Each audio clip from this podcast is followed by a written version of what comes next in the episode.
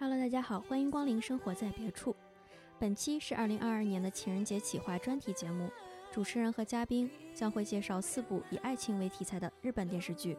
在类似情人节这样的日子里，无论你是单身、已婚、已离婚，如果需要选择一部剧来打发时间的话，那么今天这集就是为你量身定做的。主持人和嘉宾会一起回忆我们看日剧的初衷，也会分享看见日剧京剧情节的感动，以及对狗血情节的吐槽。我们真诚的希望我们看剧的心情可以波及到你，也希望你会喜欢。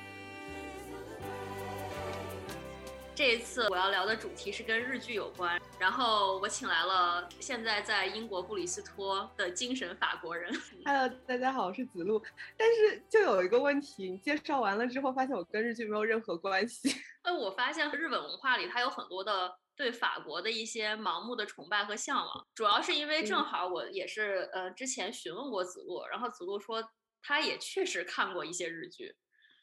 就刚好最近也又开始了新一轮的看日剧的那个风潮。今天先讲一下法国跟日本的关系，就这两个国家的文化里面就比较双向奔赴，就嗯是两个嗯国家对另外就是不管是法国对日本还是日本对法国，在流行文化里都有一些不切实际的想象。就是未必是真的，就就很符合我们今天情人节的主题，一切都是粉红泡泡，一切都是想象，想象才是最好的。然然后就是日剧，我看日剧的经验其实可能不像你那样资深，是一个非常连续的日剧粉，但是我一直是看蛮多电视剧的，然后我有过两次比较比较重要的就是狂看日剧的阶段，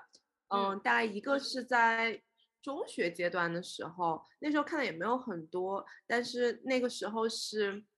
我不知道你中学的时候会不会有一个一个总是更酷、更知道流行资讯的女朋友。嗯，然后我我在中学的时候是有这样一个女朋友，然后就当所有大家都还在看台湾偶像剧的时候，她就是那种永远最潮流的，知道知道最潮的日剧的或者是日日语的那些流行的前沿，然后我会跟着他会看一些日剧，然后后来就是一五年我去了一趟日本，当时也是是一个假期，然后被憋疯了，然后就买了张机票去了东京和京都，然后从从日本回来之后，然后又进入了一段时间的疯狂看日剧，大概有呃两三年的时候吧。中间从高中到一五年这这段时间，我主要还是看英美剧为主。对，但嗯是因为我们之前在录播课之前，不是提前有沟通聊一下看到的日剧，结果发现哎，大部分说到了我我也还看到过，所以觉得对今天可以聊一聊。这一期主要为什么会聊日剧呢？就是有很多因素叠加而呃产生的。就首先就是因为最近这几年吧，就是在电影市场里寄生虫的原因嘛，所以很多这种就是呃等于是制作人啊或者是那些发行商，他们把这些制作的眼光都投投放在了东亚市场上。然后呢，再其次就是去年我们反复提到冰口龙介啊之类的，是我就突然开始关心，呃，日本的电影在昭和那个年代的时候，嗯、还是有很多非常好的日本电影的，像大岛渚那样子的，就是他们日本新浪潮那一波的，包括黑泽明这样的这种，呃，很 classic 的这些日本电影导演。然后后来到了，就是到平成的时候，就是这种电视剧 telebi 开始呃比较吸引这种市场，尤其他们本土的市场。平成这三十年间，它就有大量的日剧产生，所以我们今天现在看到很多的偶像剧，它的鼻祖 就东亚偶像剧的鼻祖，其实是我认为我主观的认为是日剧开始的。刚才子路也提到了，其实我是从小学的时期。就开始看日剧，然后我第一部的是柴文文改编的《爱情白皮书》，嗯，然后还有当时应该是小学二三年级看的，插一句，我想好奇一下，那个时候的日剧在电视上是配音的吗？还是就是对，原音？我是然后看配音的，就是都是凤凰卫视配音的，然后凤凰卫视基本上什么奇奇奇怪怪的，从下午到晚上都一直在播日剧，但是到了高中和大学时期，就是有一点。呃，小小的零花钱的时候，就开始自己主动去买那些盗版的光碟，通过不法途径看了很多对日剧。到了大学的时候，当时我记得有英国好像有个论坛叫苹果论坛，非常的火，然后后来被禁掉了。但是当时就是那个网站上就是放了很多就是生肉，那时候就开始有生肉。嗯，然后到了令和年代，就是呃平成到令平成晚期和令和不就出了哔哩哔哩嘛，在国内，所以基本上对我认识的九零九五后，他们其实看日剧的途径就变成哔哩哔哩的那边 去看了。对，因为。早期 B 站它就是放很多日剧，就早期版权管的没有那么严的时候，我记得时候在上面好多法国电影，我也是在 B 站上看的。就我之前看日剧是无差别看，就是大和剧，就是日本的古装剧、晨间剧，就是那种十几分钟的剧，还有像一些长期的呃刑侦剧，比如说《古田任三郎》这样播了呃十几，我忘了是十几季还是就很多季八九季的，我都追下来了。然后工作之后。然后我就开始非常有挑选的，因为没有时间了。就是一般我得是看，比如说评分都是在九以上，然后因为九在豆瓣上评分，其实就相当于电影里头的六或者是五。就是我说电影里的六和五，就跟剧日剧里的九和八是可能是 commensurate，就是一种。嗯，对，这是让我一直觉得很奇怪。就是那天我们听另外一个播客，然后他就讲了说，比如说一九年的日剧，一八年日剧，他给了一个数据，说八分九分以上的日剧占所有的日剧，就豆瓣评分多少？我好惊讶，八分以上能够达到百分之二十六，对，就是一个快接近三分之一的，就觉得大家给日剧好宽容啊，给分。对他这种呃宽容吧，就让他有一些过誉的这种感觉，所以。我看豆瓣评分，我一般都觉得它有一定的准，就是有一定，它可以告诉你啊，这个剧的制作是大概在什么水平。嗯，但是这个剧具体好不好看，这个真的是就国内 观众品味来评判的，所以就很难说。然后最后呢，还会根据它的编剧是谁，呃，因为一本日本的日剧呢，一般是以编剧为主的，编剧和演员是谁，就对于这个挑选日剧就非常的关键了。然后现在日剧呢，也渐渐的从呃民放的那种电视台，就有线电视、卫星电视，改成了慢慢转到网络上了。所以呃，现在像 Netflix，它开始引进很多的日剧，所以慢慢也是在一个平台上的转型当中。我还蛮好奇 Netflix 现在引进了哪些日剧的，就是量多吗？因为我知道 Netflix 现在在韩国市场投放的很厉害，比较少，但是它很有意思。它也是先是试水，放了一些，先是。国际上，比如说《进击的巨人》都很有名的动画片，还有《JoJo》啊，然后还有像呃 EVA，就是那，就是那种老很老的早期二次元的动画，就是属于其他的有一些国际粉粉对比较国际的，然后慢慢它就变成了 恋综，就是那个双层公寓，慢慢渗透市场。好像去年放的是全裸导演。其实他在日本并不是很有名，但是他因为是网飞投资的，然后他的尺度就就是很大，就一般是也没有那么多钱供这么大牌的演员演这种深夜剧，所以 Netflix 正好就在这张角逐中胜利了。然后全裸导演其实他在第一季还是挺成功的，所以再往后可能就会看见更多有 Netflix 注水的这样子的日剧流入。但我觉得你这个词用的非常准确。对，流放到这边，然后还有一个有意思是，就是也是十二月十四号情人节的时候会播一个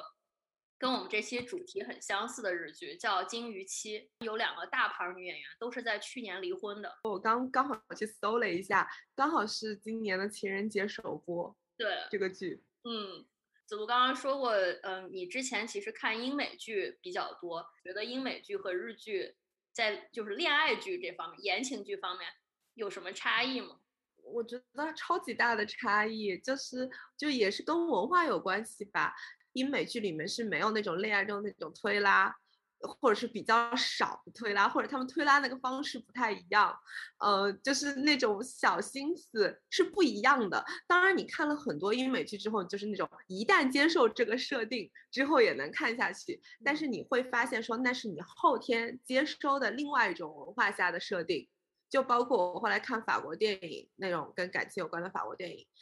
嗯，我很喜欢看，但是我也知道它不是我最 natural 最自然的那种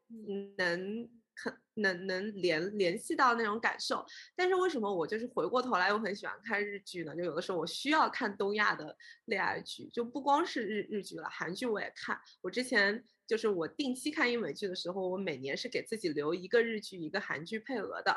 呃，就是纯粹要找那种甜感，就是虐感和甜感就是我好觉得好像只有在东亚剧里才能够找到。当然，就古早的那个台湾言情偶像剧也可以，但是因为这几年台剧已经比较没落了啊。当然，最近几年它又有又有开始了，就比如说之前许光汉拍的那个《想见》。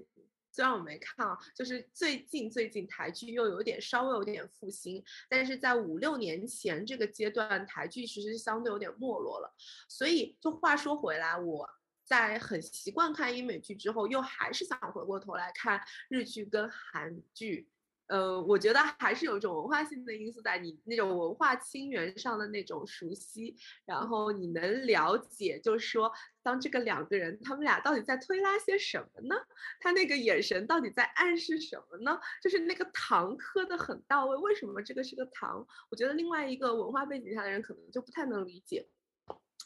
对，这就是也你这么一说，我突然就 echo 到就是。日剧里头经常会出现，包括它的各种，呃，其他的文化产品啊，游戏或者是电影，就是它会出现一个恋爱的桥段，叫告白场景。一个是告，还有另外一个场景叫以结婚为前提恋爱，就是。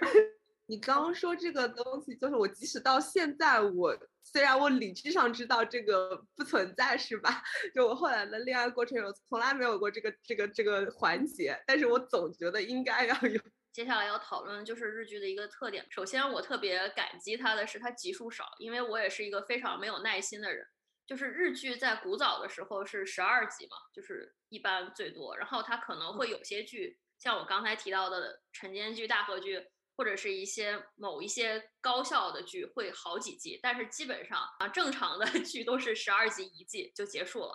啊，除非有特殊原因。日剧还有一个很大的特点就是，我感觉啊，就是它的烂尾度极高。因为像一般的日剧呢，就是它是，嗯，我之前有分享你一个背景，就是它一般会先播四集，然后根据观众在社网络上的反馈，然后开始往下追。其实韩剧也是这样去做运，就是运行的。所以它就是在四集之后，你就会发现它的剧本呢越来越歪。然后他的人设越来越崩塌，到结尾的时候就是怎么都圆不回来，坑也填不平了，就造成一个我很坏的习惯，就是虽然我看了很多年的日剧，但是我经常看到第六集我就突然去看别的剧了，我经常就是没有追到结尾。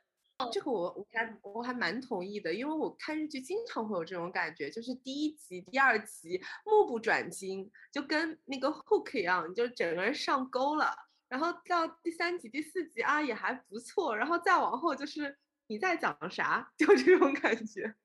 对，但是日剧集数短，这个就跟英剧很像，因为日剧跟韩剧，我经常会拿它跟和英剧和美剧做对比嘛。然后美剧就尤其是比较古早的美剧，差不多都是二十几集一季。然后韩韩剧也基本上是这个长度，但是英剧一直也就是在十集左右一季。对你刚才提到这个，还有一个日剧的一个特点吧，就是也是因为我被日剧勾引的一个原因。因为小的时候，我觉得我们接触英剧的机会其实有点少，但是接触美剧还是挺多的，就是网络上或者是之后英剧慢慢的渗透的。然后我觉得当时看欧美流行文化，主要是美国流行文化这种电视剧，有点像漫威似的。就是总感觉那个主角的光环实在太过耀眼，就是他太个人英雄主义。就是日剧作作为一个对比，就是他这个人物的形象非常的平凡，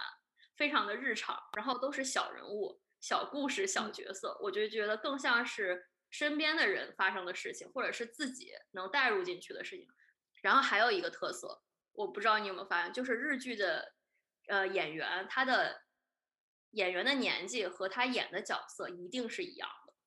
就比如说日剧《十四岁的妈妈》，他就会选选一个十四岁的演员来演。如果他演的是四十岁的一个主题，他一定是一模一样，基本上是一两岁不带差的。这个我不知道，但是你这么一说，我回想了一下，好像确实差不多是这样子，不太会有那种三四十岁然后又装嫩。演那种高中生之类的，这个，比方说三四十岁，就三十岁左右演高中生，就不太会有。对，嗯，然后最后我觉得你也应该知道，就是有个特点，我想说就是日剧跑已经成为一个梗。之前就是冰口龙介他拍的有一些电影里也有日剧跑，因为他觉得日本人的生活习惯和肢体语言太僵硬了。所以他们需要通过跑步这种极致的方式来表达他的内心的这种活动。然后我就突然理解了日剧跑的原因。日本的朋友就吐槽说：“你想知道哪个剧里谁是主角？你看谁在跑就知道了。”然后 太好笑了吧？在正常剧情推进的时候，他可能如果表现的很夸张的肢体的话，就不符合他这个文化的语境了。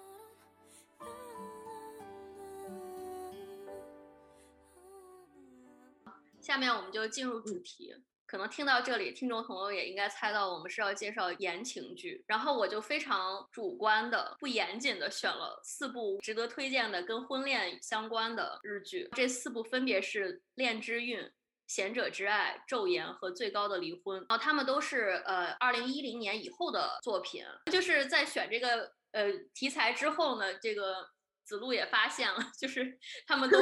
关键字相关。嗯，就是不伦。就是当时你给我发来这个片单，我就想说，那直接就主题就是聊不伦剧嘛，就是恋爱剧也有伦剧是吗？就是很讲道德的甜甜的校园恋爱也是有的，但是，嗯，也不知道为什么，但是我觉得日剧也确实非常擅长拍不伦剧。嗯，就是哪怕它是伦的，但是它还是会有副线是不伦的，我觉得，我觉得是，我觉得是。但但我觉得这个是日本文化里我比较着迷的一点，而且也是它跟东亚其他文化不太一样一点，就是日本文化是在某一些方面极其没有耻感的。嗯，我我是在用褒义的方法在说这件事情，这件事情源。我我也不是因为第一次因为日剧发现了这个，是之前我在跟我朋友在聊说，你看民国的时期不是有一帮留日的留日的文学青年，包括郁达夫这些，你看郁达夫写的东西就非常的无耻，但是他就是有一种过度坦白的无耻，我我不以袒露我的内心的这些我。肮脏龌龊，因为我不觉得它是肮脏龌龊的想法而为耻，我就是想要把它说出来。它就是会有一种过度暴露内心的那种那种倾向在。然后我觉得在日本的流行文化里也会有，嗯，就是日本人你看起来好像是。好像很拘谨，或者是西方人会觉得说亚洲人普遍是个比较拘谨的文化，但是其实日本文化相当相当的坦白，他就能很坦诚的把这些不伦的这些东西展展现出来。韩国里面我觉得没有，大陆剧我不是太熟，但是我觉得大陆剧应该是也没有。像韩国的话，之前拍嗯经常请吃饭的漂亮姐姐。就这个已经算是他们在不伦的边缘试探，但其实有什么不伦呢？只是个姐弟恋而已。之前好像有有印象里有几个陆剧里头，里头有些演的是第三者的角色，以怎么说呢，正宫即正义为结尾了。然后日本这个不伦还挺有意思，因为我之前查了一下，不伦这个词是不是来源于日本？然后呢，就说坊间说，之前就是那个三岛由纪夫有写过一个小。应该是发表过一个小说，叫什么盘山还是什么？就是，就是说，盘山那个日文的汉汉字是盘山，但是可能发音不是。然后说盘山这个词，它是专门在那个小说里描述是呃婚姻中的女性。出轨的那一方，后来在八几年的时候，某个日本电视台把这个词改成了“不伦”。不伦这个词它是不分性别的，就是男生或者女生，呃，在有婚外情这样的情况都是叫。然后之后就一直沿用这个词，就慢慢发展到今天。一说不伦，就是哪怕是我们说国语的人都会知道不伦的意思。这个我可以贴下 wiki 链接，你在 wiki 上搜“绿帽子”，它会有一个各种国家解释“绿帽子”的那个。其中会有这段解，在我们介绍这四部剧前，我还是挺想问一下子路，就是硬要选的话，你觉得这四部你最喜欢哪一部？不需要硬选，一定是最完美的离婚，一点都不勉强。好的，嗯，我跟你一样，嗯。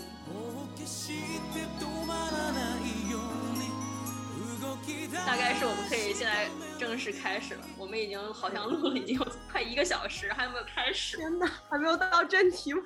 早就知道会是这样。嗯，那第一部剧嗯，叫《恋之韵》。呃，《恋之韵》呢是二零一八年夏季的一档深夜剧，它是由日本女性漫画家新田章同名的漫画改编的真人剧，每周五凌晨一点播出，单集三十分钟，一共十二集，是由东京电视台和 CII Entertainment 的制作播出的。然后顺便插一句，就是东京电视台就是那个非常奇葩有名的导弹飞过日日本上空和川普当选，他们都在播广告和动画片的那个电视台，嗯，就是那个永远。画风跟其他电视台不太一样的那个电视台是吗？对的，东京电视台最有名的其实就是它的深夜剧。这部剧呢是由四名导演共同监制完成的，然后有三部编剧。在我做 research 的时候，我发现其中一部编剧居然是驾驶我我的车的编剧。但是真的吗？他叫大江重允，但是我怀疑是化名，因为他搜不到前作。其次再介绍一下深夜剧的特点吧，和大部分的电视剧呢是有一个很大的断档，它一般是在二十五。点开始，在二十五点之前呢，基本上都是主流的民放台，呃，四大电视台播出的那些。我刚才提到的晨间剧啊、大河剧，然后就是新闻之后的九点档、十点档。那么深夜剧其实就属于一个比较另类的期。再介绍一下这个剧的几个主角吧，也都是属于比较陌生的面孔。然后女主角是德永惠里，然后之前呢只是其他电视剧里出演过配角。男一号就是剧里头女主角的现任男友渡边大之，也是一直在其他电视剧里演配角。女配角伊藤沙莉，她已经快。成为现在日剧和日影的最佳女配了，就是我是一步步看他在各种电影里做做配角 看上来了。呃，就是呃沈伟弟弟，沈伟风珠弟弟，他是九九年出生，然后自从这部剧之后，据说他已经和两百多个演员有过吻戏经验，然后并且吻戏经验丰富。就是沈伟弟弟呢，也经常被很多女性观众称为女性色情品里头的那种幻想对象。就是女性色情品在日本，就是有一个公司叫 Silk 呃 Silk Label，对，专门知道，对，你知道的，就是专门产女性向色情片的，然后对对的，然后他就是经常有大家讨论的时候，就会想到沈伟，因为他是他是符合女性的那种对小男孩的想象嘛，他他是那种，就是觉得呃比较 L，就是情色，就是他整个的。面相比较青涩，呃，下面大致介绍一下这部剧的剧情。嗯，大致就是讲述一个三十出头的女性平和子，正好处于人生的十字路口阶段，正在经历迷茫期的她，偶然间在打工的戏院门口遇见了让自己心动的十五岁的高中生伊谷。然后之后就发生了一系列的人生轨迹的转变。她这个女主本身是有呃稳定交往的对象，但是她没有固定收入，处在的环境就是她周围的朋友和家人都在劝婚，可是她的男友呢就迟迟不求婚，她又在被她男友催着找工作，但是这个男友呢又时时的会向她借点钱啊，就生活中很多的矛盾和琐碎。平时就是住在东京的一个比较逼仄的小公寓里头，然后过着拮据的生活。我们下面就是根据这个剧来进行一些讨论。这这部其实是我们今天要讨论的四部剧里面我唯一一部新看，就是新看的。其他三部剧我都是回顾了一下，因为之前他们刚出来的时候就有看。嗯，我当时一看这部剧开头的时候，我立马再给你发消息，我说啊，这开头尺度好大。但是你一说是深夜剧之后，我就我就立马嗯。能理解说他那个尺度是这样子的，千头万绪，不知道从头从何说起。就是他，他反正也是设定了一个非常极端的场景，就极端也很真实。就是他的困境就摆在这里，一个女性，你站在一个所谓的一个年龄的关口，然后你生活里的状态你都不满意，但但是也可以忍。你是选择往左走，就是其实是一个往左走还还是往右走的决定。往左走，你进入传统传统的婚姻生活，但是你明明知道你现在男友的唯一的好处就是稳定，但是他有很多让你一言难尽的点，你会觉得说你们性生活已经没有激情，然后你你也感受不到对方对你有什么太大的爱意，然后会觉得对方在关系里也好像拿捏住了你的年龄这个关口。因为对方会觉得说啊，你三十岁了，然后按照传统文化来讲，你会不会觉得自己有那么多选择？所以你就会安分一点。所以男友会好像拿捏住这一点，然后就是如果你想要我跟你回家，或见见你的父母想要求婚，那你就要对我做出一些我想要的你的付出。那这是一个非常非常常见的困境在这边。然后另外一个困境就是，她作为一个在日本的女生，我之前看一本书叫《女性贫困》。它包括它也是 NHK 电视台之前做的一个节目，它其实讲了日本其实有好多跟这个《恋之韵》的女主角一样的女性，她们没有一个稳定的全职的工作，呃，她们就是会打一些零工，然后年龄越大，可能也越难找到一个全职的工作，那可能摆在他面前的唯一的一条路就是成为家庭主妇，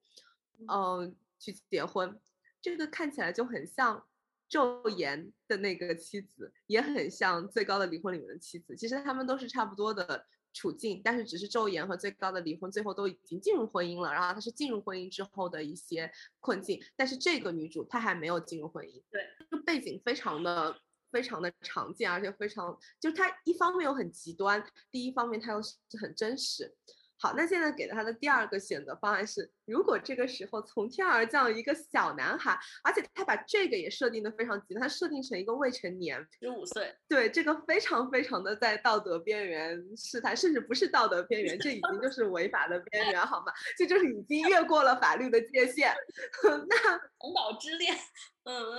对，然后。就当时我整个人看第一集的时候，我就开始抓头发，我就想说 What no，不要这样子。我挑战了子木，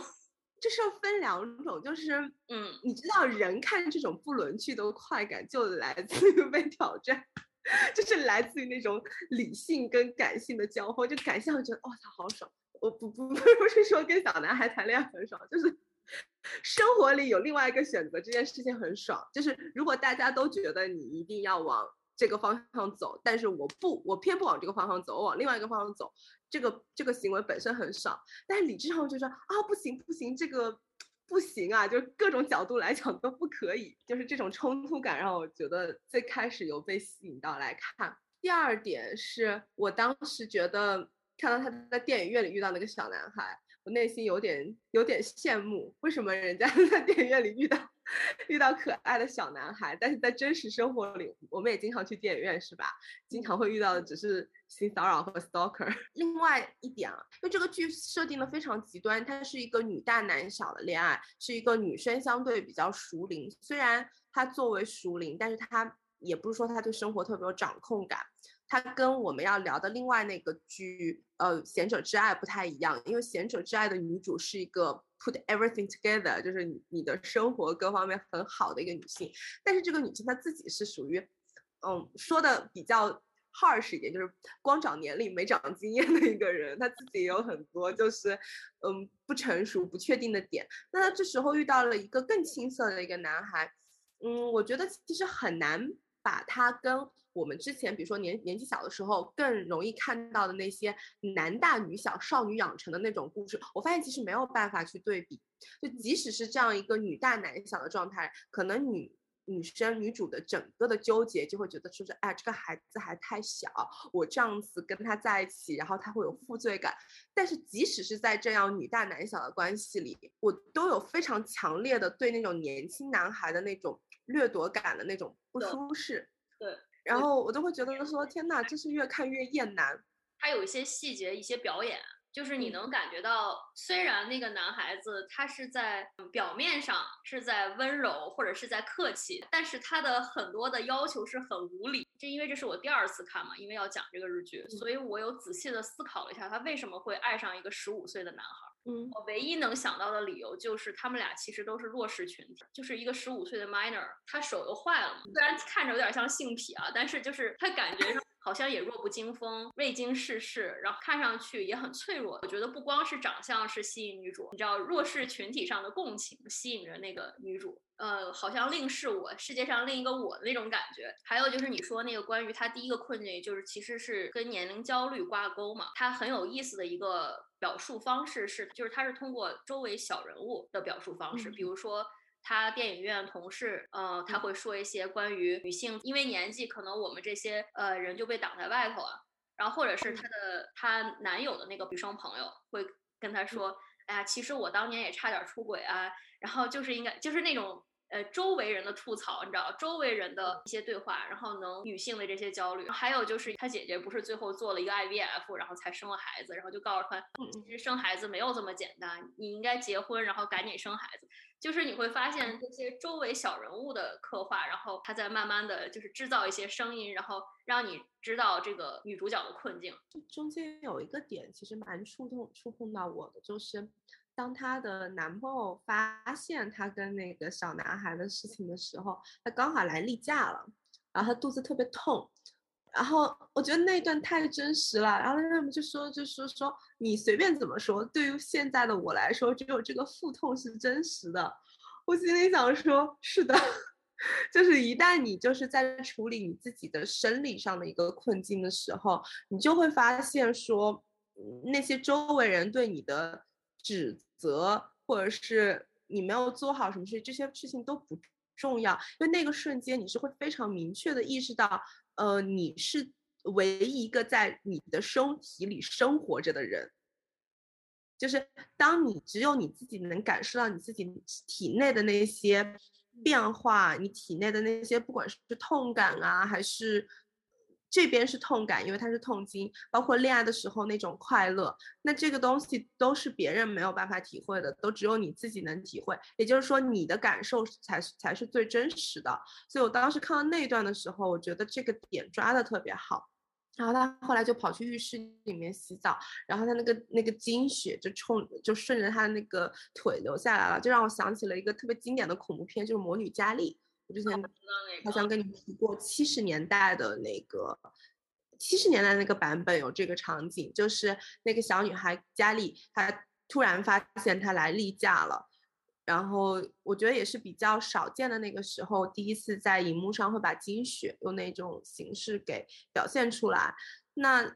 精血是很多时候在文化里面是男人觉得是污秽的一个东西，然后其实是会有恐惧的。然后它部分其实代表的是一种女性力量。所以当我看到那个镜头的时候，我能觉得是啊，在那个瞬间，他第一次意识到，或者也不是第一次，他非常明确的传达出来，他意识到他自己一个人在过着他的生活，他的感受是只有他的感受。然后就觉得那段拍的特别好。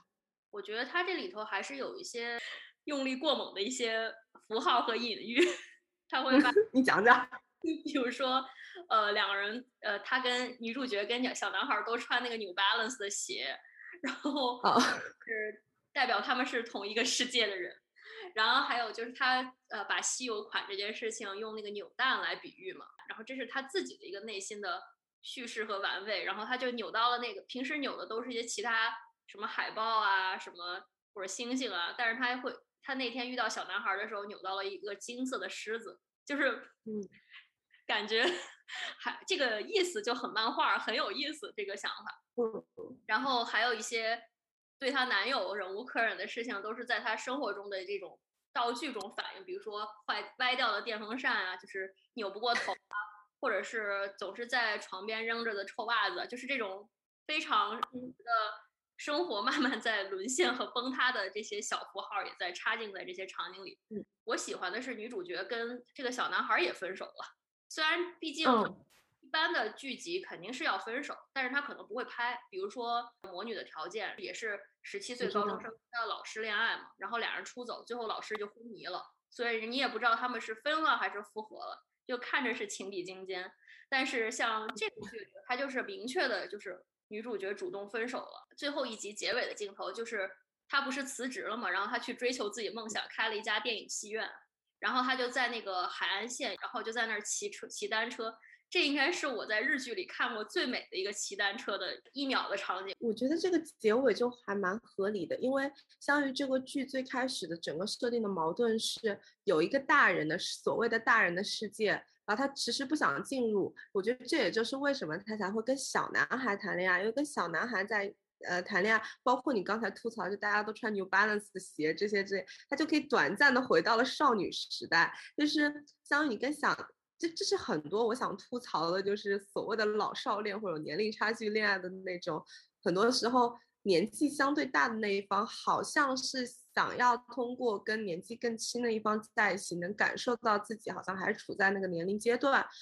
我觉得最开始女主是有一点这种感觉的，包括她其实生活里她。她很多时候她就很小孩子气啊，然后她也很享受自己很小孩子气这个地方，但是她的男友明显就不能接受这件事情，他会觉得说啊，你都这个年纪了，然后你应该做这个年纪做的事情，然后他就不希望过那样大人的生活。但是最后这个结尾啊，他跟小男孩也分手了，然后他自己去开了一个他自己想，就是过上了他自己事业上梦想上的生活，这是另外一种大人的方式，就是说我不必进入。你给我规划的，你说的，我只能进入那个大人的世界，然后我有另外一个我自己描绘的大人的世界，然后我觉得这个结尾还是挺好的，就我也不需要通过跟一个年纪很小的小孩在一起去证明我自己还没有长大，我还可以一直停留在青春期或者是怎么样。觉得这部剧如果是按照烂尾和狗血的话，你打几颗星？你的意思是打星越高越越烂尾越狗血吗？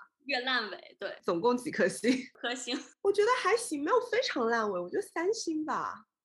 就是没有非常非常狗血，我就我我觉得我觉得很正常，这个结尾，我甚至不觉得，就我不觉得它狗血，就是这个结尾我不觉得它狗血。同向比较，我是二点五星，就差不多吧，就是觉得还可以这结尾，嗯，中间一度觉得要烂到不行了。对，中间有一段他们开始谈，就是谈那种青少年恋爱的时候，就开始有点没耐心了。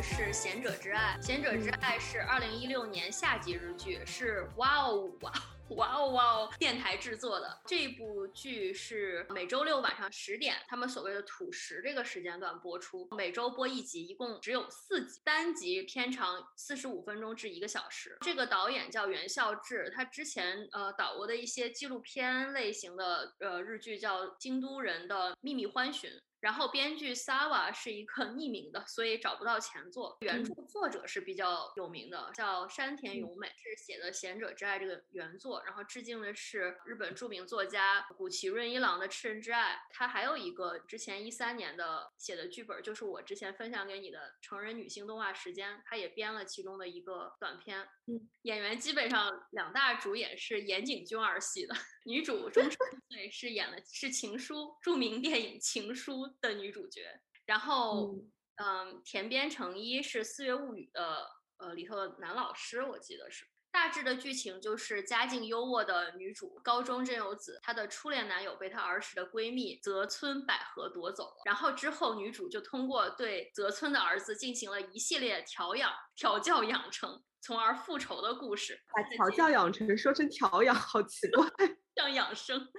然后最终最终走向了毁灭性的结局的这么一个导向。嗯，我们现在就聊一聊具体的观剧感受吧。我在第一次看的时候还是非常投入的，因为呃日剧有这么好的一个布景，然后它中间横滨的海岸线的一些拍摄，然后我就很羡慕它的一些取景方式和它的滤镜的处理方式，我也很喜欢。然后再加上一些优美的一些镜头，比如说月光啊。呃，还有一些剪影，还有一些就是升格镜头，就是那种很缓慢的雨水落在叶子上那些镜头，都是我第一次观影时候注意的一些细节。但是我对这个剧情当时其实印象并没有很深刻。第二次观影的时候，我就发现，其实我我第一次的那个想法就是过于带着客奇的心情去观剧了。然后我第二次看就更加觉得不是很享受，甚至有一一点点不适。可能不适的原因。主要是来源于一条剧情上的暗线，因为剧情上的明线呢，它是讲的是女主的初恋被闺蜜夺走了，女主通过调教他儿子，然后进行复仇。剧情上的暗线呢，是指里头是他父亲当年他青春期的时候自杀，自杀的原因是因为女主目睹了她的爸爸对她闺蜜出手的这么一个画面。然后还有就是它里头的词境的内容，就是让我有一些不太愉悦。然后最后就是觉得他在这个剧里头过于刻意吧，就是呃总是在想跟吃人之爱做一个互文，所以他的这个剧本呢，对于调教养成这件事情，包括台词。背景音乐都是有一些过度刻画，然后去用了呃古奇润一郎他文本中的一些元素，就是对于女人是白月光这件事情，会不或者是调教幼子这件事情，做了很多的重复叙事，让我最后有一些厌烦吧。最后的最后，就是我觉得它里头唯一可以算是有一个比较客奇的，我新发现的点，就是在第二集的时候，呃，田边诚一演的这个角色，就是他的初恋，然后他就问女主说，如果你遇到这样的。呃，一个很轰轰烈烈的，或者是你喜欢的爱情，你愿不愿意把它做成标本？就像古奇润一郎把自己的猫做成标本一样。然后在第二次看的时候，我听到这个时候，既有一种毛骨悚然的感觉，又又觉得，嗯，这个伏笔还算不错了，就是比较精妙。所以，所以在最后结尾处，就是女二跟女一同归于尽，然后出发生车祸之后，最后女一就是变成植物人的这个整个的这个。走向，我就觉得做了一个 互文吧，我就觉得最后女一变成了这个小男孩的标本，就是这是我觉得比较有意思的一个呃转折。就这部剧应该是四个剧里面我看着最没什么感觉的一部，就是我当时看的时候可能也就是比较心不在焉的看过去了，然后这次重看好像也没有特别能带入，就是它最猎奇应该说是在四个剧里面。然后当时刚刚出来的时候，第一集也是很劲爆，上来就是中年熟女和一个少年的互动。当然，可能是因为我并不喜欢这个小男孩的选角了，就是龙心良真的是有点油哎。我感觉一模一样，我也觉得有点油，不 纯真。就如果刚才那个恋之韵那个沈伟弟弟，你能感觉到说，哦，这是你喜欢的小男孩。这个龙心啊我就有一种，就为什么？呃，他那个沈伟是十九岁演了《恋之韵》，然后这个龙心良是十九岁演了这个《前者之爱》。天啊，他俩看起来差个有五岁吧？就是他最开始我非常受不了，我当时第一第一遍看的时候可能就有点受不了，这次看看第一集的时候我更想吐槽，就是他作为一个小男孩，他那个这就是小男孩的残酷，我就是一直不太喜欢这种小男孩，就是你作为一个那么那么小的小孩，你对于一个。年长的女性，你的那个恋爱是跟比如说年长的男性跟小女孩那个不太一样，他那种所谓的那种占有欲，他那种想要去满足自己内心的那种虚荣的感觉就太明显了，就会让我有极度的不适。然后还有一点就是这个剧也是他比较刻意的做了一些。嗯，做一些安排吧，就像你刚才说的，为了跟古奇润润一郎的原著里面有一些对应，然后他不停的在闪回他们的童年，然后不停的在闪回童年。嗯，童因为童年的情况是，呃，女女一的父亲跟女二有一些关系，那就是那就再对应过来，就好像是一个天道好轮回一样，然后我要跟你的儿子有一点什么关系，我不是很喜欢这些特别刻意的一些设定。那我们这部剧还有推荐吗？我现在是觉得有点后悔。嗯嗯，还是可以推荐的，就是我不知道，就是它它不难看了，因为毕竟也就四集了。它的画面处理的是相当高级，它的选角、它的面孔，我觉得都是精心挑选。但是可惜它的拍摄和剪辑真的是。我我真是无力吐槽，有子路和我都不是 很，就是对这部剧的评价都不是很高，我们就直接跳到关于烂尾打几颗星的环节吧。五颗星，我也差不多，我是觉得是四点五，因为我觉得跟你的理由一样，我觉得比较迷惑的部分就是这个小男孩的选角其实挺关键的，然后他选了一个在我心里不符合小鲜肉，就是不符合小男孩那种，然后他歪嘴笑，经常带着一种迷惑式的油腻。然后竟然还插入了，就是我刚刚跟你说，就是父亲打儿子那个，为了争争夺女一，争风吃醋而打架的那个雄竞，竟然也都进来了。我当时都是有点无语了，看到，所以这也是可以推荐的理由。如果想看本年不是不是本年度，如果想看狗血大戏，每一个点都狗血到底的话，我觉得这个剧做的非常好，就不像你看其他的剧都还非常有生活的。生活的落点是吧？你要说它狗血，它其实没有那么狗血。如果你想看纯粹的戏剧，那就来看这部剧吧。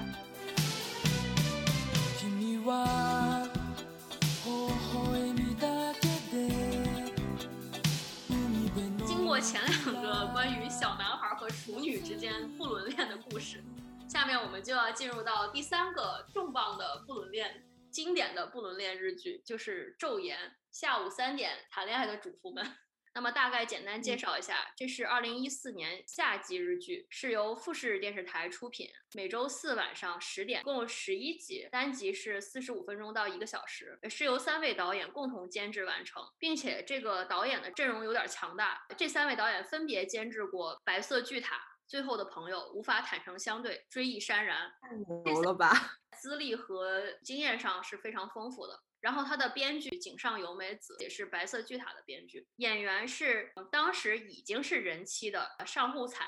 还有另外一位男主，就是因为这部剧一炮而红的 斋藤工。在这部剧结束之后，他居然还晋升成为了导演，并且今年二零二二年还在 Netflix 要上演一部关于男子怀孕的呃剧作，然后他是在里头演绎那位怀孕的男主。那下面介绍一下大致的剧情：女主沙河因为偶然间卷入了邻居主妇丽佳子的婚外情事件。与男主高中生老师北野邂逅相恋的故事，我这部剧可以算是一个 B E 美学剧，所以我们 现在就可以主要聊一聊，就是我们的代入和观看的感受。首先，这个剧是非常出圈的一个日剧，应该很多就是尤其是这几年没有不太有看日剧习惯的人，但是可能多多少少都看过《昼颜》。一个是因为它真的当时好像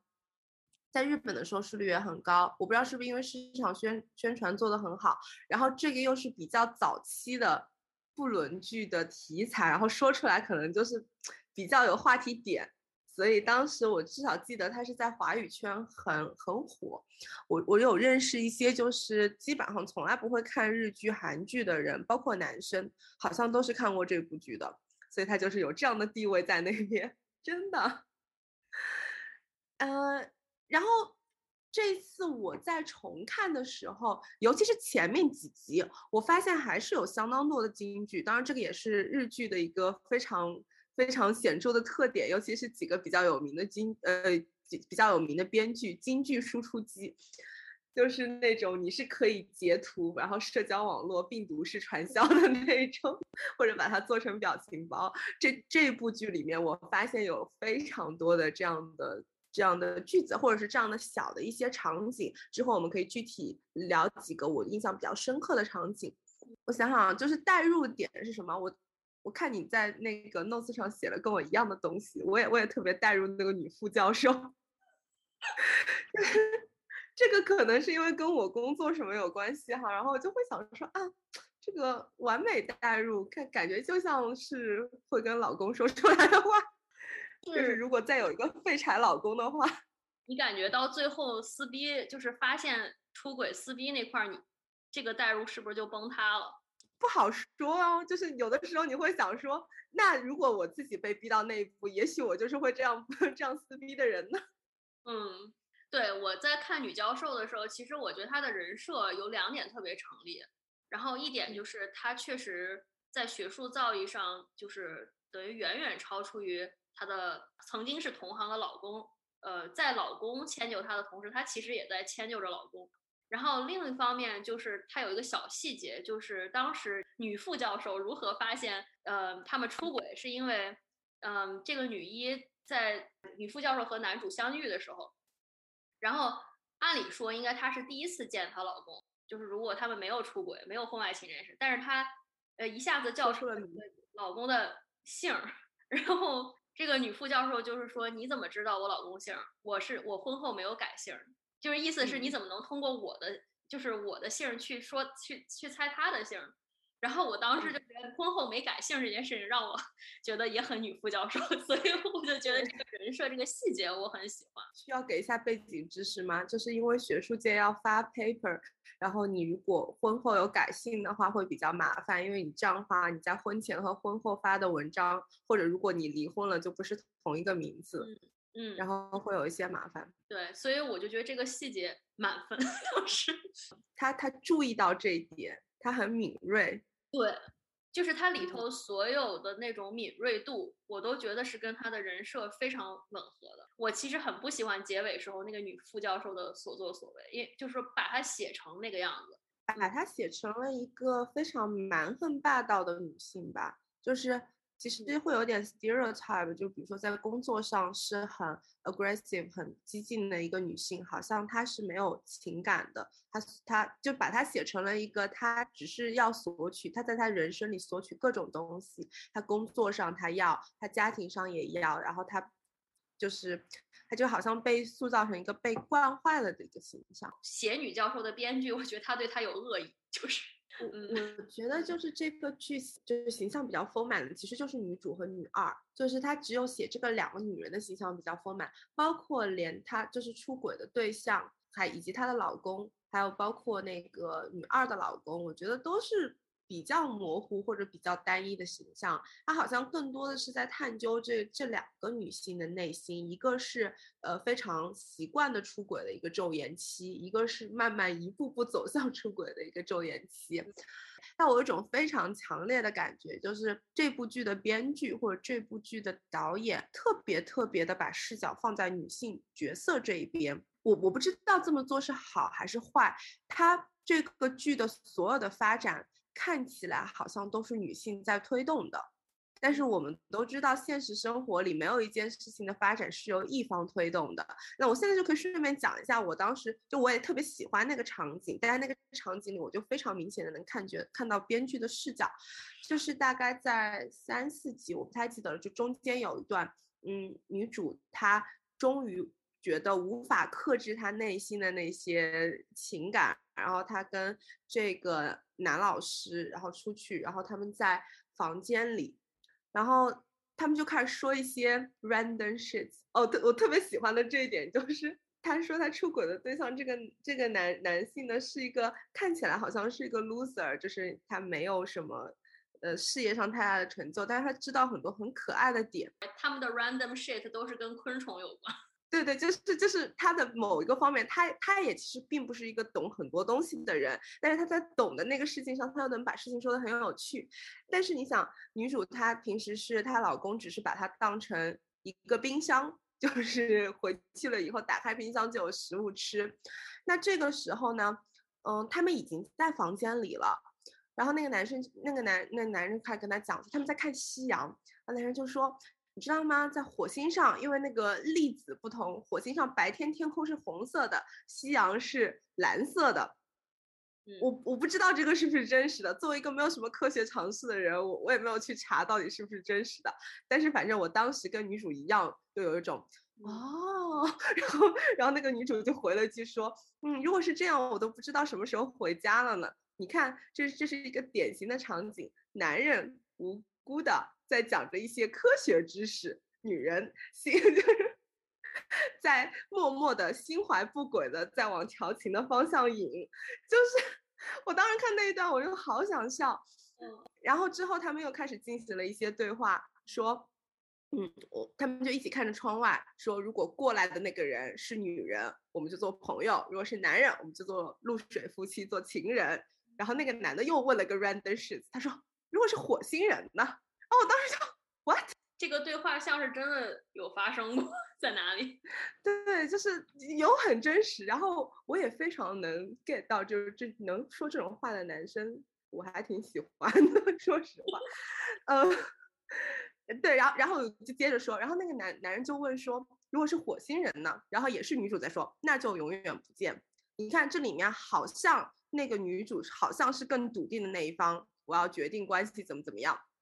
他好像觉得女人永远才是决定或者推动关系的那一方，但事实上后来他们就又经过了一系列的一些挣扎，就比如说那个人到底是男的还是女的，那个人怎么赶快没有走，然后那个人摔倒了之类之类的。到最后呢，大家都很明确的知道说，那就是不想回家嘛，就是他们俩的那个情感是已经要推动下去，这件事情是没有办法收回的了。然后后来就顺理成章的他们开始有恋爱之类的，但是就是。那个很小的那个细节让我感觉到，哦，编剧或者是导演在写这个剧的时候，他的视角是完全完全站在女主和女二的那个那那个上面的。我没有说好还是不好，我不确定是好还是不好，但是我觉得这个使得这个剧变成了一个完全女性视角的，它不需要反映就是全部的真实的那个世界到底是怎么样的。那如果作为女性，你在日日常生活中你遇到的事情，那我看到的都是我自己的视角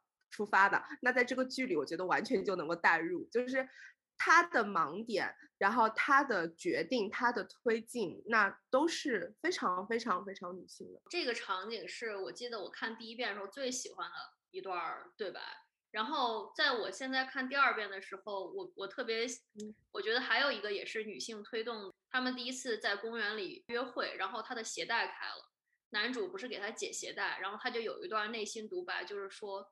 嗯，就是说关于男人狡猾这一点，就是他觉得男人对他有意思，但是他一定要是是他来去主动，就是打开那扇门。我觉得他那一段内心独白是带动观众的视角，然后和男主的感情打了一个时间差。就是在男主他还没有完全意识到的时候，但是他也肯定是喜欢他了。就是没有完全意识到他在干什么的时候，那个女主已经跟观众一样先走在了男主情绪的前面。然后我觉得那一段是非常女性视，就是女主视角的一个，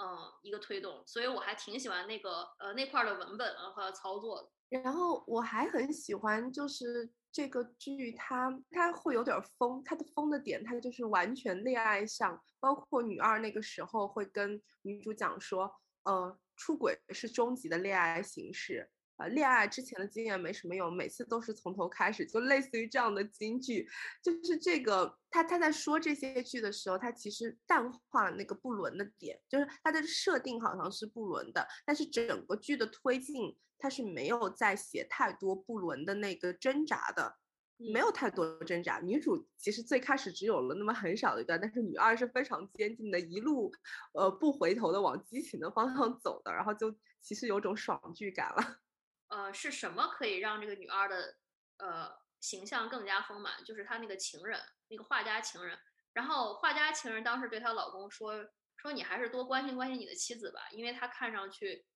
既愤怒又寂寞，我觉得这种话就 明显不是，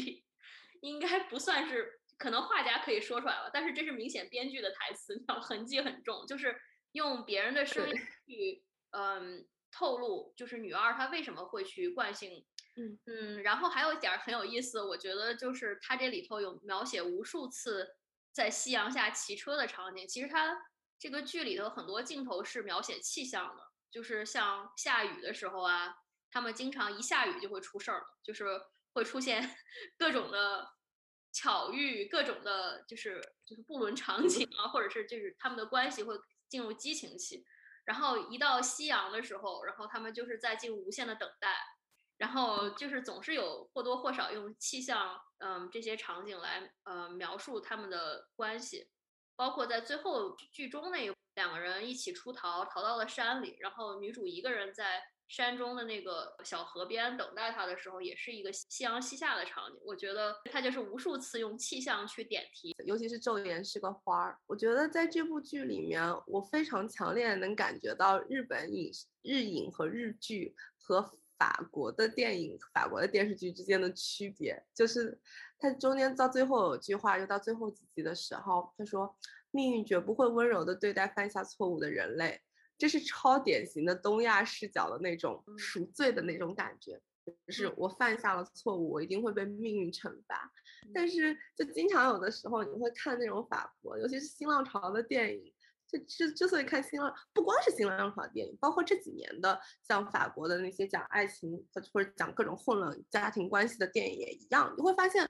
里面的人特别道德感淡薄，这种程度的哪能算不伦呢？对他们而言，所以所以就会觉得说，当然这也是日影吸引我的地方，因为毕竟就像我们刚才说的，我们也是东亚文化成长出来的，所以它这种程度的自我扣责。跟观众是会作为同样文化背景的观众是会有一种连接的，但是同时我也能很深刻的意识到这个是亚洲文化独有的东西。那可能在很多文化像 Latino 拉拉丁文化下，那这就不是个事儿。就大家一旦不把这件事情当成是一件，呃，所谓的贝壳 呀，或者是所谓的你需要去思考，呃，你之后会不会惩罚，那一切也就不一样了。你像这个这。个剧之所以有一些剧情冲突，很多时候，很多时候当然是因为你有现实的问题，就比如说，呃，像男主男主被发现了，被被他的妻子发现了他在出轨，但是更多的时候其实是内心的煎熬和冲突。当你一旦不把这件事情当成是一个背德的事情之后，就没有戏剧冲突了。对，嗯，我不知道你有没有觉得有些地方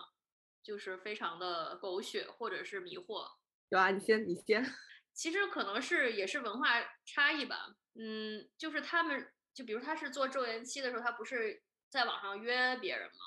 然后他是用那个。S N S 就是那种社交网站平台，要做发个帖子，然后就会有人回他私信，就是这个事情感觉特别的古早，就是在 S N S 这种公布发帖，然后就这种方式非常危险，非常的不隐私，所以我就觉得这个方式可能是日本独有的方式吧，就是那种 S N S 论坛的那种。这个我还挺想了解一下的，因为就是包括另外一部剧《最高的离婚》里面，他们的有一些方式也让我有点迷惑，就是。当然我知道你用 dating app 也未必是更保险的方法，因为你可以放你放你自己的照片啊，或者是怎么怎么样。如果是被附近的人刷到的话，嗯，因为它是按照距离来匹配的嘛，那尤其是按照距离来匹配的，更容易被你附近认识的人看到。所以我倒能理解他们不使用 date 不使用约会软件去出轨。是在 SNS 论坛上发帖，这也是我第一唯一看到过的，还可以这样吗？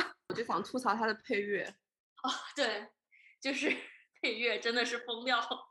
本身配乐是我最喜欢的一个，就是那个配乐叫 Never Again，然后到现在我觉得我不太能近期听这个配乐了。这首歌是还蛮好听的，但是它是在所有的戏剧高潮的时候，它都都会就是把那个配乐进过来。对，但是你所有的细节又是在配乐进来之前嘛？我到最后到看到最后几集的时候，因为有点思维涣散了，经常是会被配乐拉回一下注意力。但是这个时候就是有一种，呃，好像被拉回来专门看看一段狗血的场景而已。嗯，最让我吐槽的就是那个女教授，就刚才说，我就是很不喜欢她把一个知识女性塑造成一个雌竞的形象，让我觉得非常的愤怒。就是到后面。我觉得有一点对，就是不做家庭主妇以外的女性的不友好一种，对，有一点就是，如果你不是属于那种大部分人都选，我也其实日本应该也不是大部分人都选择家庭主妇，但是它确实是传统文化里面一个比较就推崇的一个女性的生活的轨迹，然后他会觉得说你选择反叛这条路的女性，好像很多都是恶女人的一个形象，就是你要的太多。烂尾狗血的话打几分？你觉得多少？三点五到四左右，就是女主最后的离婚是完成了她的人物弧光了，就是还算是我比较满意的一个结局。烂尾的地方可能最多就是贡献给女教授这个角色。我觉得就这部剧我没觉得它很狗血，嗯，但我确实觉得后面有稍微有一点烂尾，所以所以我刚刚觉得没有办法打戏，基本上同意你的判断吧。下面就进入我们最后一个剧，我们的最爱。我们现在可以打起。我我又激动了。最高的离婚也是在中国的社交媒体平台被截图，可能无数次，然后各种金句泛滥。嗯，它是二零一三年冬季日剧，富士电视台播出，一共十一集，单集是六十分钟，是由四位导演共同监制完成。比较大牌的导演叫宫本江里子，然后他有很多部豆瓣九分的电视剧。编剧呢，就是著名的板垣瑞二，我觉得可以说上三千个小时，所以在这里就不该赘述。就是中国非常有名的日本编剧，京剧制造机，永久的改变了我吃炸鸡的习惯，就是那个挤柠檬。对，但是当然他最有名的那一部剧就是《东京爱情故事》。呃，我们可以先聊一些我们大体的观看感受。就我觉得在关系里，或者在虽然没有结过婚。但是就只要在关系里，我觉得还是蛮能够共情的，因为就是那种双方对对方的那种抱怨，嗯，而且都是会跟别人抱怨，不会就是两个人在家的时候可能就算了，或有些事情就忍了，或有些事情就做了。但是因为也不是什么大事，但是回过头来你还是觉得说这个事情会让我的生活变得不开心。就比如说最开始的时候，就是光生在牙医诊所，然后他在跟那种。给他做做洗牙的那个护士在那抱怨，抱怨他的妻子就是看电影不准时，所以总是会错过电影的开头。但是电影的开头对他又很重要，就这些小事，板垣很会写嘛。他的京剧是日常生活细节化的。所以他不会去下一些论断，就比如说像你拿这部剧跟《昼颜》比起来，《昼颜》也是京剧制造机，但是《昼昼颜》它很多台词可能都是一种下判断式的，就比如说，呃，婚后三年，老公把老婆就当成冰箱了，开门就有食物，坏了很不方便，但也不会保养。或者就像我刚才说的，就是说命运绝不会温柔的对待犯下错误的人类，就是会很像一种一篇文章最后的一个结尾。我要点题最后一集，它就有好多好多的最后一集。然后板垣，比如说他说两个人生活习惯不一致，他会用到非常非常的细节。就比如说节下会喜欢用屁股关冰箱门，就是这样子的点，太可爱了。所以，所以这就是。这部剧是我从最开始看，尤其是前面几集，他特别高密度的在扔这些生活细节的时候，是真的会看得目不转睛。就是他是会用高强度的这种生活细节的描写，让你真的去了解，说啊，这是个什么样子的人，然后呃，杰夏是个什么样子的人，他没有给你任何判定，他或者他甚至都没有通过别人的口去去形容这两个主角是什么样子的人，他完全用他自己。的行为自己说出来的话就构建出来两个形象，然后觉得非常非常厉害，然后所以一开始看的时候我就就哇哦，好喜欢，就看进去了。你说这关于他们描写板垣厉害之处，描写生活细节里头吐槽，然后我觉得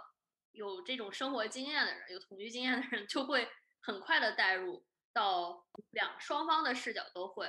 这整个镜头其实都是以光生为第一视角，所以他一旦呃光生聊到他跟妻子刚开始在地震的时候相遇，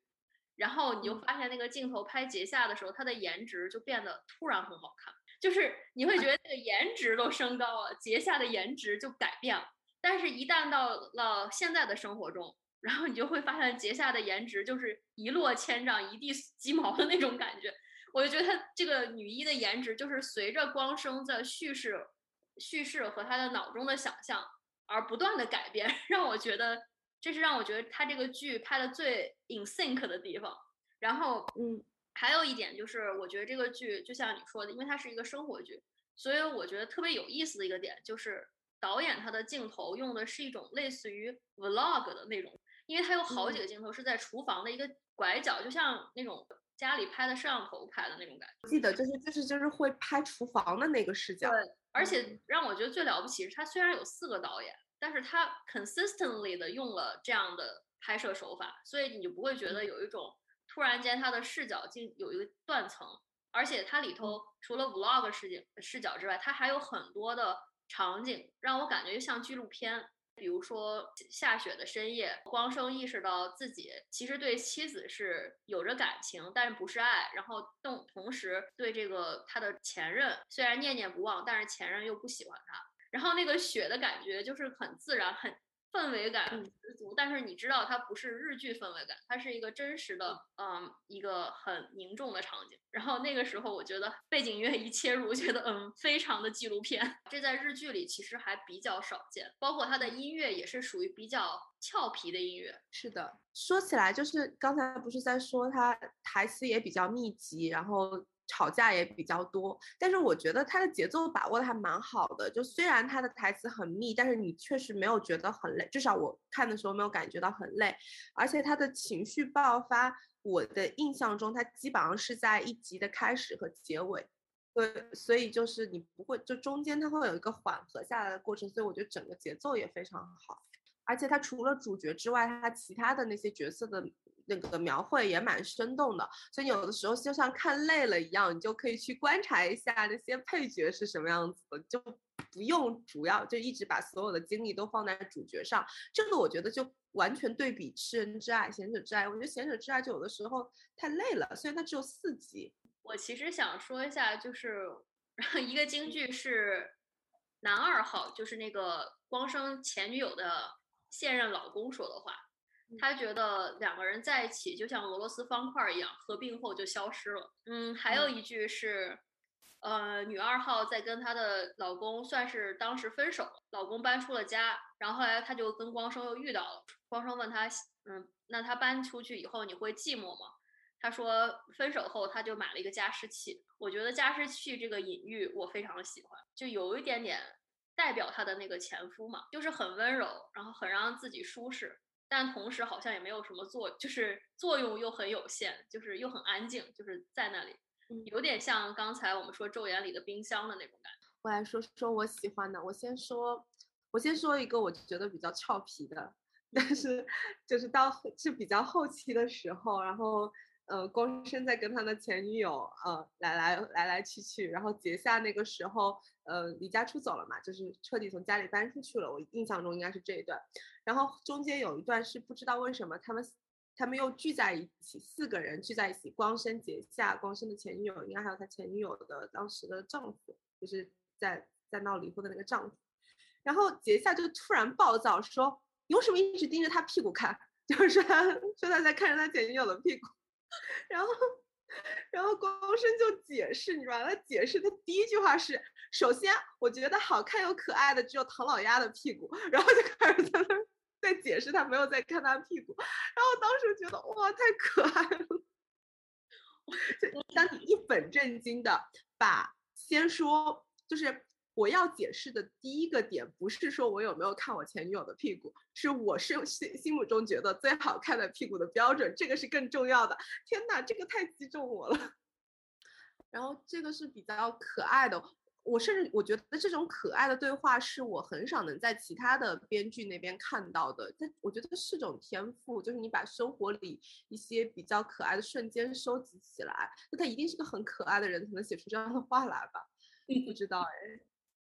然后第二个是，其实是。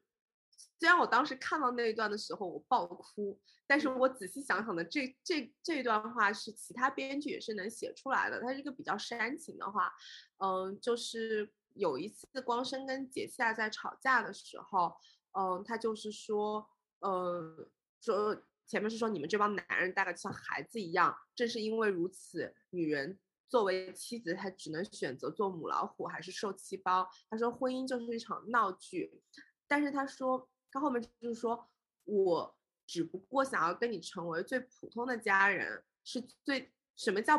普通的家人？家人就是会最先想到的人，最会最先想到人聚在一起就是家人。然后他后来就，他后来他厉害的地方就写到这边，我觉得是普通的优秀的编剧也能写出来的煽情的台词。但他之后有非常长段的细节的描写，就是他在什么场景下想到了光生。然后他就具体的展开了解释一下我对普通的家人的这个期待，我觉得那一段我真的有被戳中。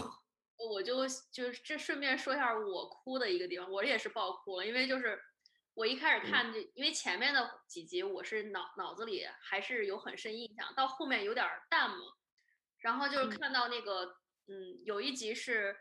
杰夏要跟就是追他的那个环卫工人。要分手嘛？因为环卫工人就又要以结婚为前提跟他交往，然后他就直接就说拒绝他了。然后他们俩就在木黑川，其实就是他们经常拍摄那个场景，一直在河和桥那块拍摄。我还专门去 wiki 查了一眼，然后我一查，wiki 直接给了我木黑川和两道的樱花，他们就在聊樱花这件事情，一边就是光生跟那个他的前女友说他讨厌看樱花，一边就是。呃，杰夏跟这个追求他的环卫工人说：“我特别喜欢樱花。”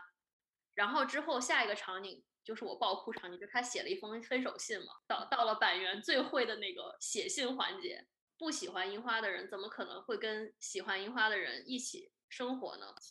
然后就感谢了他，然后当然后就搬走。我当时他写那封信时候，我就觉得所有前面的那些搞笑，他们俩的吐槽都融汇成了，就是我的泪水，你知道吗？就是一下就到那个那个点了。我我对那封信印象也蛮深刻的，他后面就是我我那一封信我也哭了，我哭的点就是他他讲说。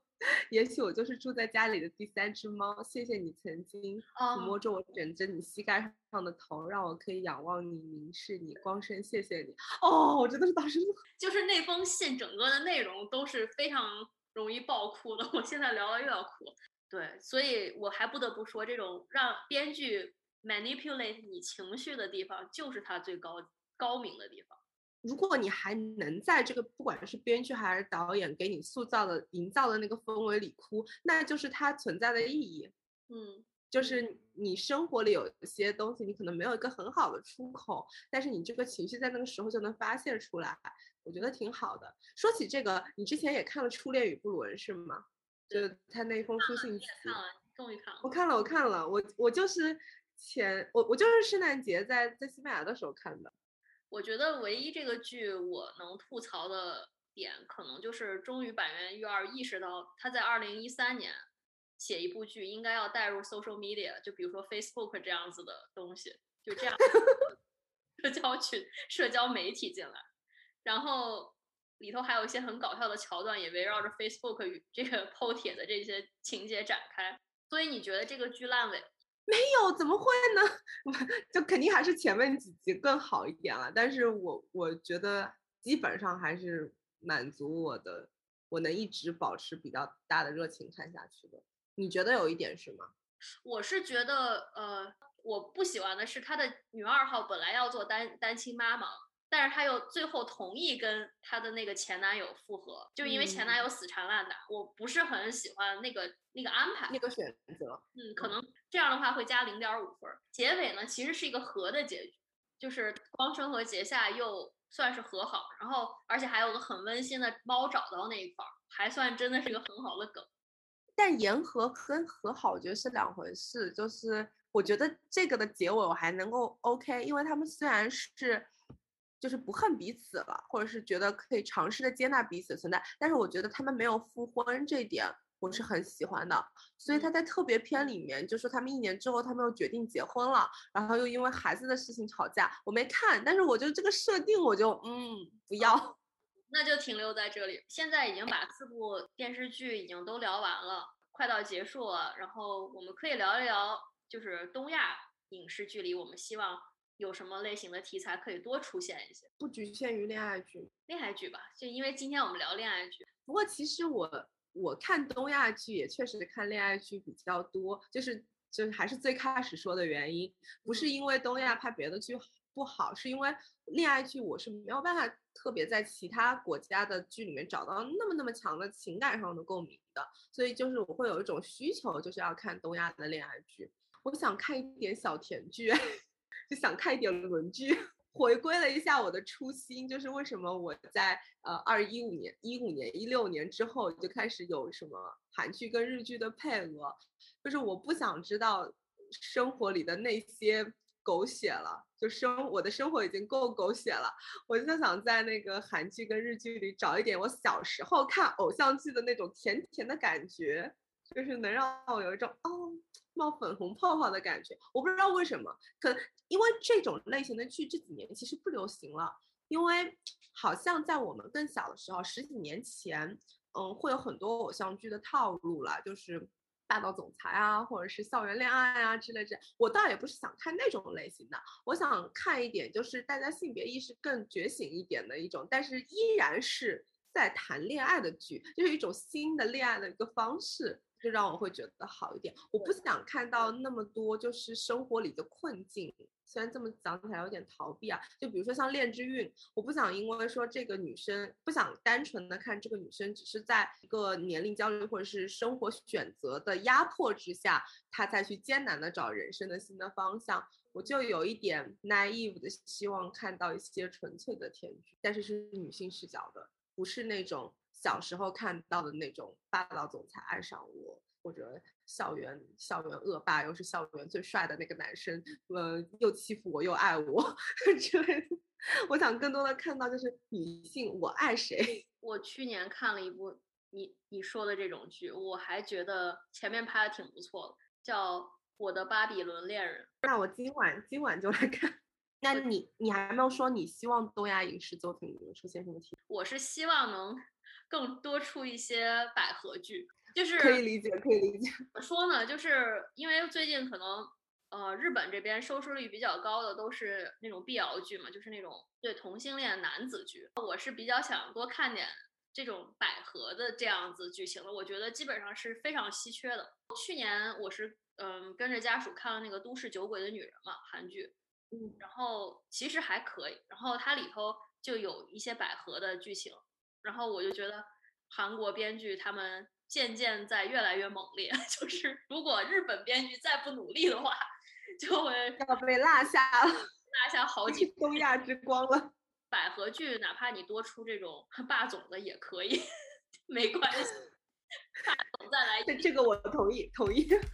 那今天我们就聊到这里，感谢子路参与这次这期的录音，